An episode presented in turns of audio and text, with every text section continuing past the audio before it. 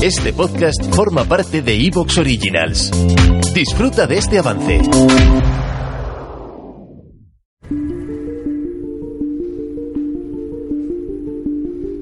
Ahora nos espera, queridos amigos, son las 12 y cuarto, una larga noche. Nuestros queridos anunciantes ¿eh? están ahí apoyándonos y lo agradecemos, pero a partir de ahora tenemos este bloque que creo que es muy importante, de verdad. Están ustedes tan indignados como yo, seguramente, pero a pesar de la indignación y que no nos turbe tampoco lo sanguíneo, ¿no?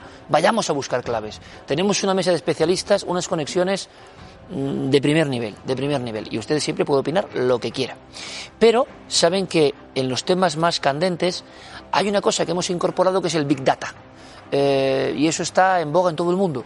El análisis. Todo el mundo les está contando a ustedes que los datos son lo que valen. Y uno se pregunta a veces, ¿por qué valdrán tanto? Pues porque nos dicen cómo somos, qué hacemos, e incluso para expertos como Nicolás Rodríguez, eh, datos BD en la red, podríamos casi hasta, con todas las comillas que se pueda poner, pero profetizar, no le gusta la palabra, pero adivinar qué puede ocurrir, dónde puede haber errores. Y aquí hemos puesto, porque quizá usted se incorpore ahora, muchas materias que tienen que ver con casos graves en España, intentando buscar una implicación, un contexto más amplio. Bien, eh, el caso del Ardero, ¿qué les voy a contar que ustedes no sepan ya? El nivel de descalabro de instituciones en el sentido de constructos que todos hemos hecho. Esta es una sociedad, hemos creído en ellos y cuando pasa esto, y casi hay que pedir, aunque nunca lo haré como periodista, al revés, quiero luz, pero cada noticia que sale es peor de lo que ha pasado con este sujeto, con este individuo. Saben que hemos hablado con la hermana, que no es que sea un dato más o menos relevante por ser familiar, entiéndanme, sino porque es la persona a la que se encargó, el sistema encargó, pues un poco la custodia y la ayuda de este hombre reinsertado. Su testimonio para mí periodísticamente tiene mucho valor, porque nos dice qué le dijeron. Ahora vamos a escuchar la entrevista, ¿de acuerdo? Si usted se incorpora. Nicolás Rodríguez. Buenas noches, Iker. Vamos a empezar con este mapa. Esto es diferente. Lardero, municipio. ¿Por qué? Porque a veces Nicolás se pone a estudiar un lugar para extraer algunos datos que tiene que conocer. Aquí lo que hicimos, con base a las noticias que se estaban publicando, era ver un poco cómo era el municipio, para ver la cantidad de riesgos que podía tener ese municipio. Vemos que solamente había 10.000, no llega a 11.000 personas. Sacamos los riesgos un poco en función de los activos de riesgo, que son los niños, en este caso porque el, el, activo que ha fallecido es un niño de nueve añitos. Y también sacamos los objetivos, o sea, las personas que podían generarnos una amenaza, en este caso. Y los datos que sacamos, mapeando la zona, mapeando los riesgos que podía haber en eh, donde ocurrió, la desgracia en este caso que fue un parque infantil, un parque yo personalmente creo que se podía haber hecho mejor.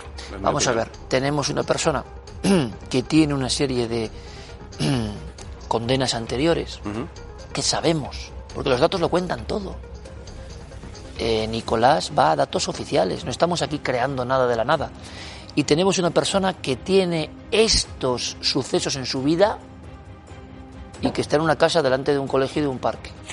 Sí, y además es que Joder, al final Estos yo... datos lo podían saber los especialistas que han ido a esa casa, hombre. Claro, o sea, de la misma. Yo, para preparar el programa, yo tengo que sacar una serie de información que sabes que siempre es oficial. Yo cojo la información oficial y digo: ¿cuál es la demografía? ¿Cuáles son mis riesgos y cuáles son mis amenazas? Si tengo ubicado a la persona que más o menos me puede generar un riesgo, en este caso con una franja de edad entre 50 y 55 años, ya estoy reduciendo el nivel de riesgo. Ya sé los activos, ya sé dónde está localizado si estoy poniendo enfrente de esa localización un colegio y un polideportivo, yo, que me dedico a predecir riesgos, hubiera hecho una analítica de riesgos diciendo, ojo, cuidado con esto. ¿no? Oficialmente, eh, Nicolás, 16 veces se fue a esa casa. Eso es lo que dice las noticias. Y tú dices, como nadie informa o reporta, o si lo hace nadie le hace caso, de que este individuo con este pasado criminal, con las manos manchadas de sangre, hombre, por temas que se sabe que tiene una pulsión sexual. Nos explicarán ahora los investigadores de la mente humana. Hombre, pues delante de un colegio, no, no, no sé. No es muy te lógico, puesto, ¿no? Te he puesto un símil, te he dicho que es una persona que es adicta al azúcar, le pones enfrente una pastelería llena de... Como terapia. Claro. Le pones delante del, del- del obrador de un pastelero. Efectivamente, le dices, "Va- eh, tienes un problema de adicción con el azúcar y te voy a poner enfrente un escaparate lleno de pasteles de azúcar.